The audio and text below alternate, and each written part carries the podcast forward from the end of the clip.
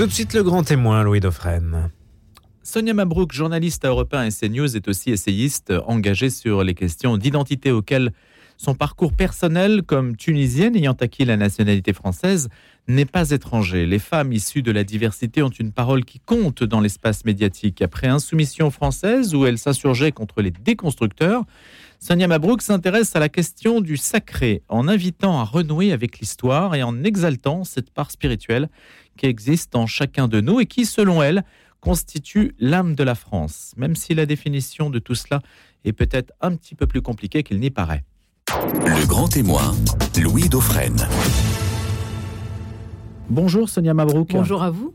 Vous dites que le terrorisme et le fanatisme, hein, c'est ce que vous écrivez, rendent impossible euh, le recours au sacré et que par conséquent, il convient de le reconquérir. Qu'est-ce que ça veut dire de reconquérir le sacré?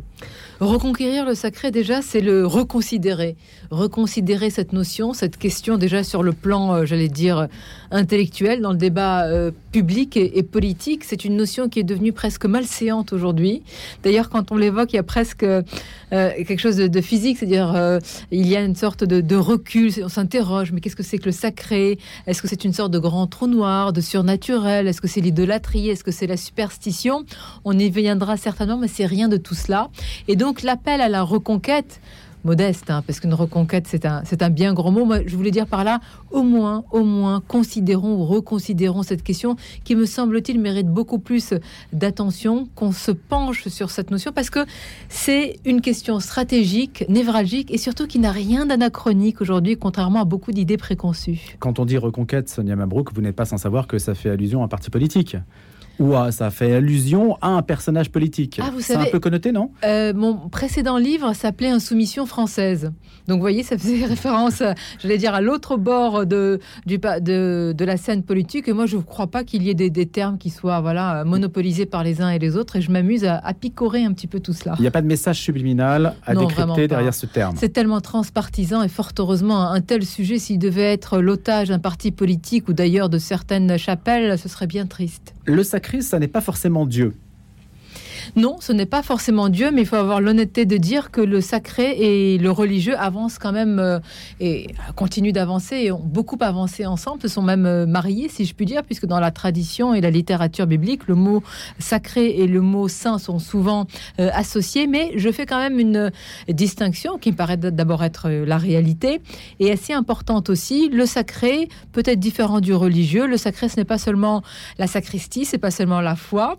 Ça ne veut pas dire que ce n'est pas bien évidemment, mais ça veut dire qu'il existe un chemin de crête aujourd'hui où on peut penser le sacré en dehors du religieux et que les religions qui ont, vous le reconnaîtrez peut-être, un aspect parfois un peu vorace et boulimique, ont tendance à s'approprier le tout, y compris le sacré, et qui pourrait y avoir un, chemin différent. Je pense qu'il ne faudrait pas laisser le sacré ou le monopole de l'administration du sacré aux religions. Mais la religion dont vous parlez, c'est la vôtre Boulimique, non?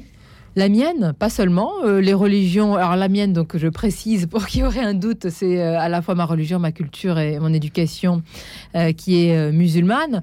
La mienne a, vous voulez dire, bah, une tendance. C'est un message que vous envoyez aux, extrémistes?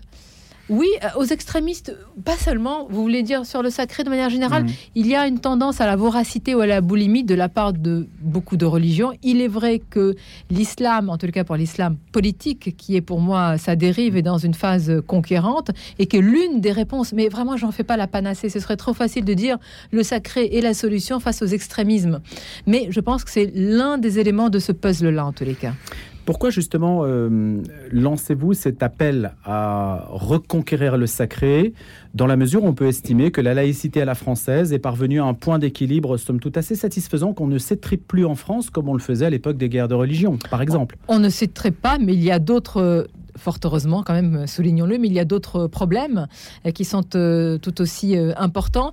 Alors pourquoi en ce moment et avec notre cadre de la laïcité, tout d'abord moi j'imagine, ou en tout cas j'appelle un sacré qui soit compatible. Évidemment, ce n'est pas en France que je veux venir faire l'éloge d'un sacré religieux, même si je respecte évidemment toutes les croyances. Et c'est un, sacré républicain auquel j'appelle un sacré, alors je veux dire athée, même férocement athée, qui existe à travers une mystique républicaine, même une liturgie républicaine. Alors pour être un peu plus concrète, ça passe évidemment par, des lieux dans notre République. Tous les pays, d'ailleurs, ont ces lieux-là. Ce sont des hauts lieux de mémoire nationale. Et je pense qu'il y a eu un lien qui s'est distendu avec ce que l'on raconte. Il suffit de voir ce qui se passe parfois dans certains lieux. Un exemple que je cite euh, au Mont Valérien il y a quelques mois, il y a eu des tags euh, bien sur ce monument et donc une insulte évidemment à la mémoire de nos résistants, des combattants. Emmanuel Macron d'ailleurs a dit cette phrase, je vais la souligner parce que elle contient la définition du sacré. Il a dit que évidemment c'était une insulte que de souiller ce lieu sacré de la République et que faire cela nous divise? Eh bien il y a tout dans cette phrase, lieu sacré de la République. Voilà les deux mots associés. Donc vous estimez qu'il vous entend? Ah non, il l'a dit bien avant. je n'ai pas cette euh, immodestie euh, là. Par contre, je note que et vous recevez quelquefois ce micro, je le sais, des, des responsables politiques. Cela m'arrive aussi régulièrement. Ils prononcent rarement, très rarement, le mot de sacré. Je crois que ça leur brûle la bouche. C'est tabou et c'est malheureux. Alors qu'il y a une demande sociale sur ce terrain, qu'est-ce qui vous permet de le dire d'ailleurs qu'il y a une demande de sacré en France et que justement si les politiques s'en emparaient, ça prouverait justement que la population répondrait à cet appel du sacré? Alors il me Et S'ils semble ne le font pas, c'est que je présume qu'ils prendraient un risque ou qu'ils risqueraient de déplaire.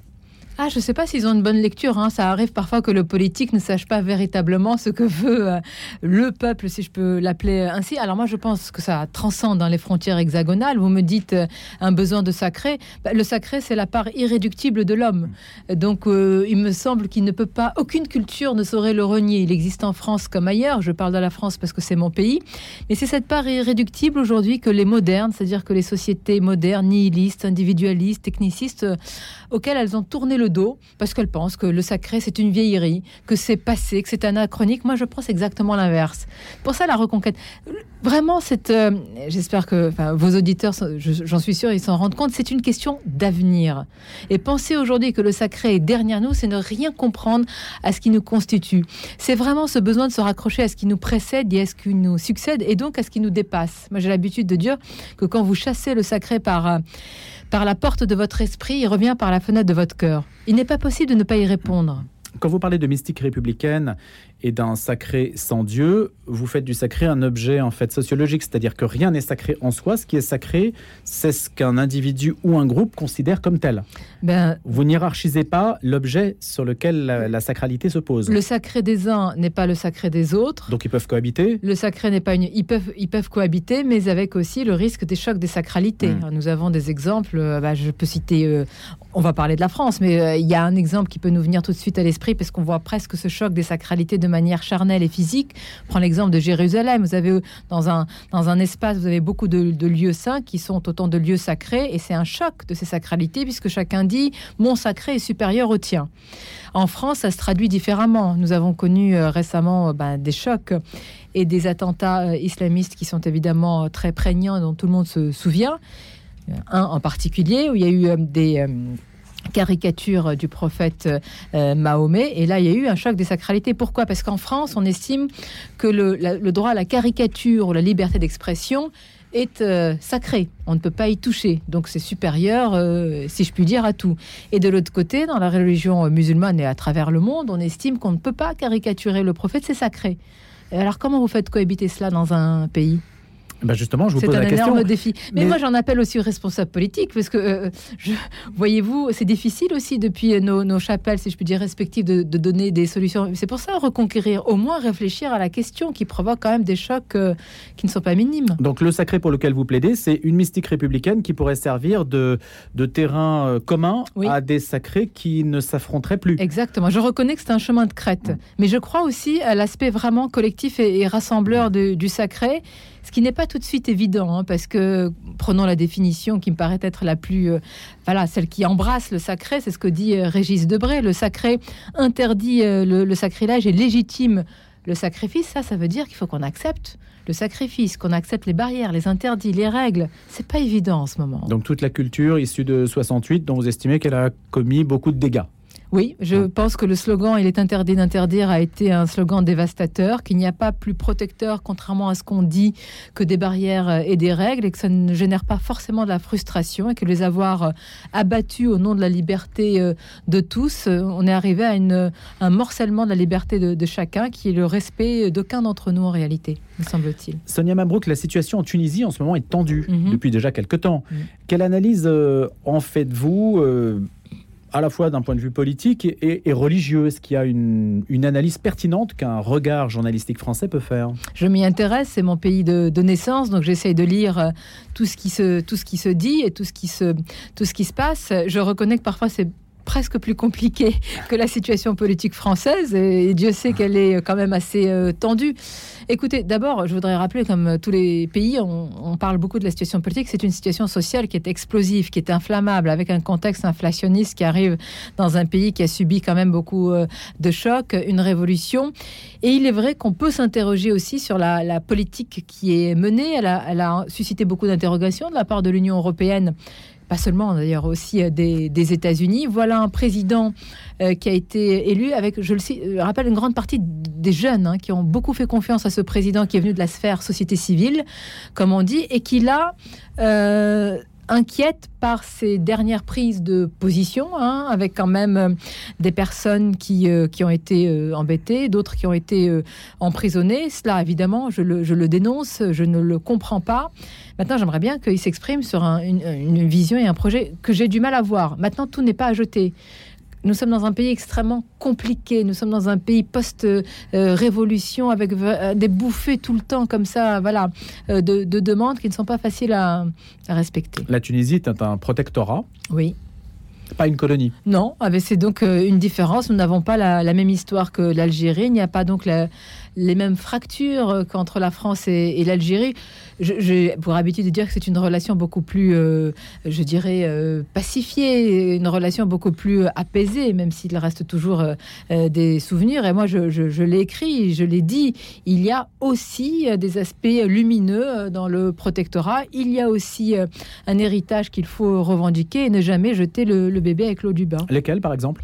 Bah, bah, déjà presque à la une, il y a un aspect architectural euh, qui est magnifique. Euh, quand on va dans le centre de, Tunis, en Tunisie, pour euh, peut-être ceux qui nous écoutent et qui connaissent, vous avez eh bien tout ce manteau architectural qui est, magnifique. C'est de l'art. D'ailleurs, l'art c'est aussi sacré. Et puis il y a aussi des, fondamentaux dont nous avons hérité avec une administration qui reste très forte en, Tunisie. Et ça, je pense, ce sont des piliers qui ont été aussi un petit peu, c'est des graines qui ont été semées pendant le protectorat et dont nous avons su, là je parle de nous en tant que Tunisiens, va faire prospérer. Ça c'est important. Quelle interprétation faites-vous, Sonia Mabrouk, euh, du printemps arabe?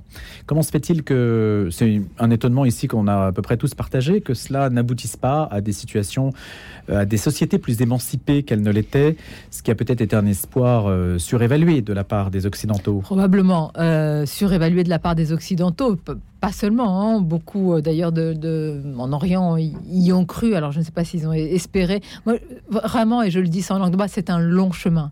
Qui peut penser qu'on peut passer d'un régime, d'un État à un autre en un claquement de doigts? Regardons d'ailleurs l'histoire euh, euh, française avec tous ces soubresauts et combien le, chemin est long vers la démocratie. Ce n'est pas être insultant que de dire que la démocratie, ça s'apprend. Voilà, c'est une sorte d'éducation, mais d'éducation, euh, c'est pas inné euh, à, la, démocratie, à ses fondements, à ses fondamentaux. Eh bien, nous sommes aussi dans cette euh, éducation-là. Il nous faut aussi notre propre chemin qui est à respecter. Et alors, il y a ceux qui disent non, mais regardez, le, printemps arabe a donné un hiver islamiste, et, et, ceux qui disent non, mais pas du tout. c'est déjà le chemin de la démocratie. Je crois qu'on est vraiment entre les deux, mais qu'il faut donner du temps à cette jeune démocratie tunisienne. Pourquoi l'Algérie, la Tunisie, le Maroc sont-ils des pays rivaux? Oh ben ça c'est vieux comme euh, j'allais dire comme le monde ou en tous les cas comme l'histoire du du Maghreb. Oui, rivaux d'abord parce alors entre l'Algérie et, le Maroc, on va pas faire un cours euh, d'histoire. Vos auditeurs le savent mieux que moi et même sur un plan géographique, il y a évidemment l'histoire euh, du, Sahara. du, Sahara. qui reste un conflit et une cicatrice ouverte.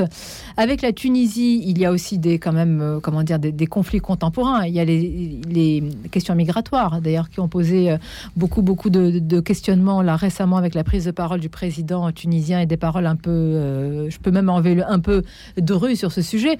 Je pense, écoutez, je pense que la France aussi, euh, ça se passe pas toujours très bien avec ses voisins européens. Bon, bah voilà, c'est comme tous les autres pays et nous, c'est le Maghreb. Est-ce qu'on peut dire que est sacré ce qui ne se nomme pas, ou du moins qu'on a du mal à nommer? Ce que l'on n'a pas le droit de critiquer, c'est l'objet du sacré aussi, qu'on n'a pas le droit donc de, toucher. Il y a un espace sanctuarisé dans le sacré. Vous dites, euh, je reviens à la mystique républicaine, donc on peut imaginer que c'est l'école, le drapeau, euh, l'armée, pourquoi pas, la France, mmh. si on doit mettre des noms dessus. Est-ce que vous êtes d'ailleurs d'accord avec ce type d'étiquette? Complètement. Peut-être un exemple précis. Les responsables politiques ont, l'habitude de parler de valeurs. Hein. Les valeurs républicaines, c'est le triptyque républicain, liberté, égalité, fraternité. Nous y sommes tous très attachés.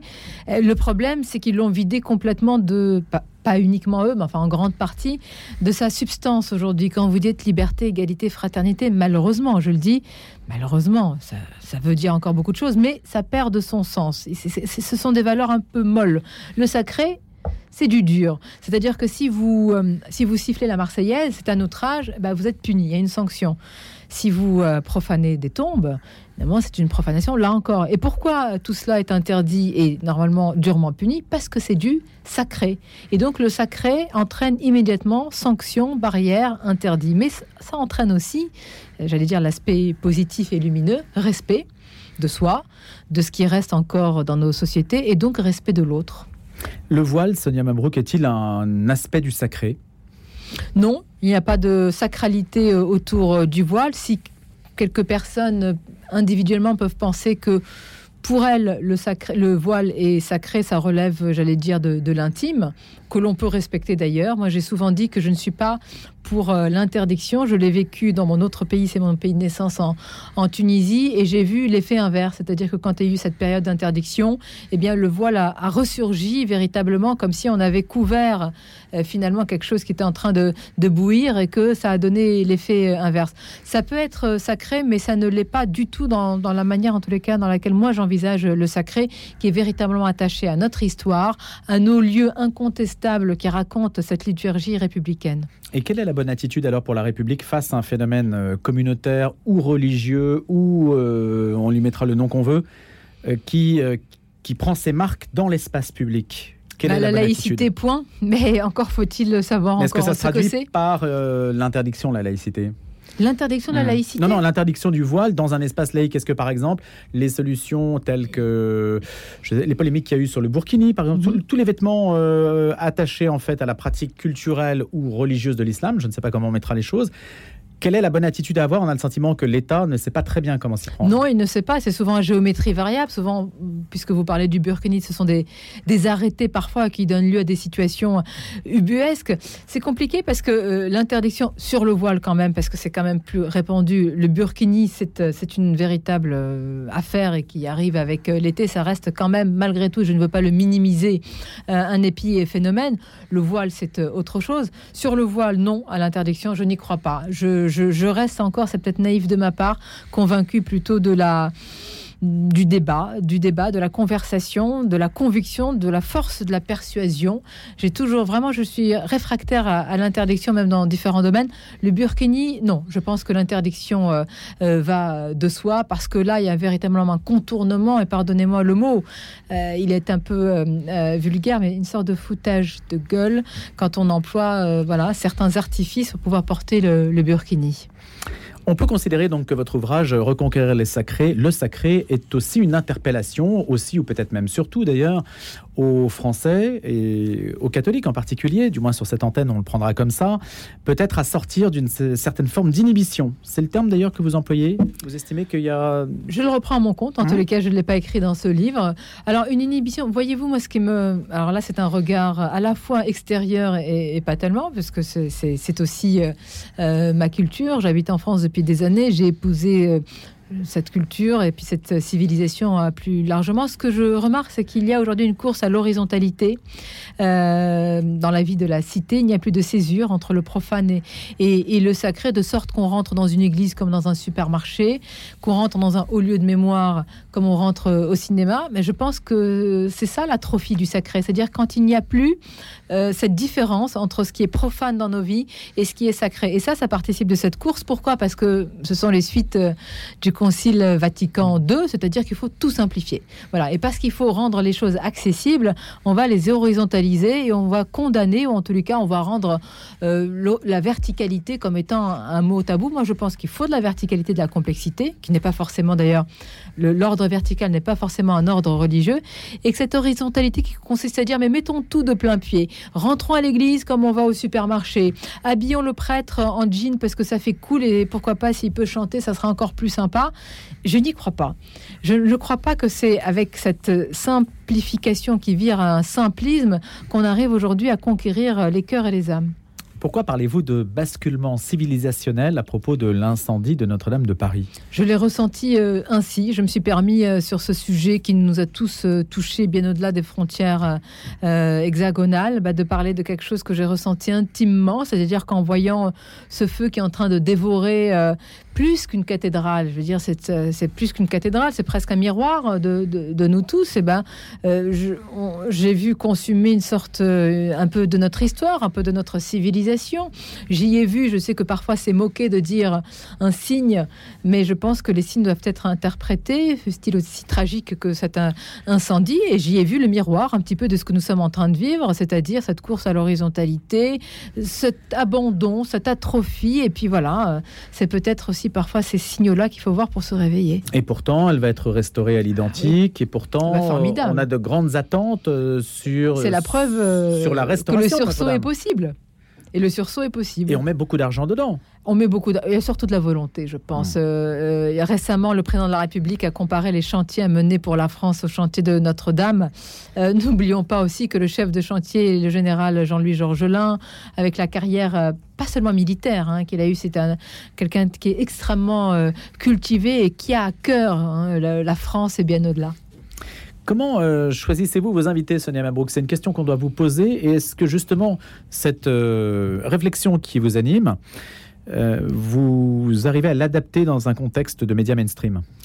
C'est compliqué, ce sont des sujets euh, qu'il est difficile de, porter, hein, parce que nous sommes dans un agenda politique qui est très euh, contraint, nous sommes dans un, moment d'effervescence sociale, et je le comprends parfaitement, où des questions, j'allais dire, plus, plus, immédiates, comme l'inflation ou la réforme des retraites, bah, animent évidemment les, les Français. Mais j'insiste, le sacré est une question fondamentale, elle rejoint en réalité la la grande question que tant d'autres ont, posée, évidemment, et c'est celle de Saint-Exupéry. Que faut-il dire aux hommes?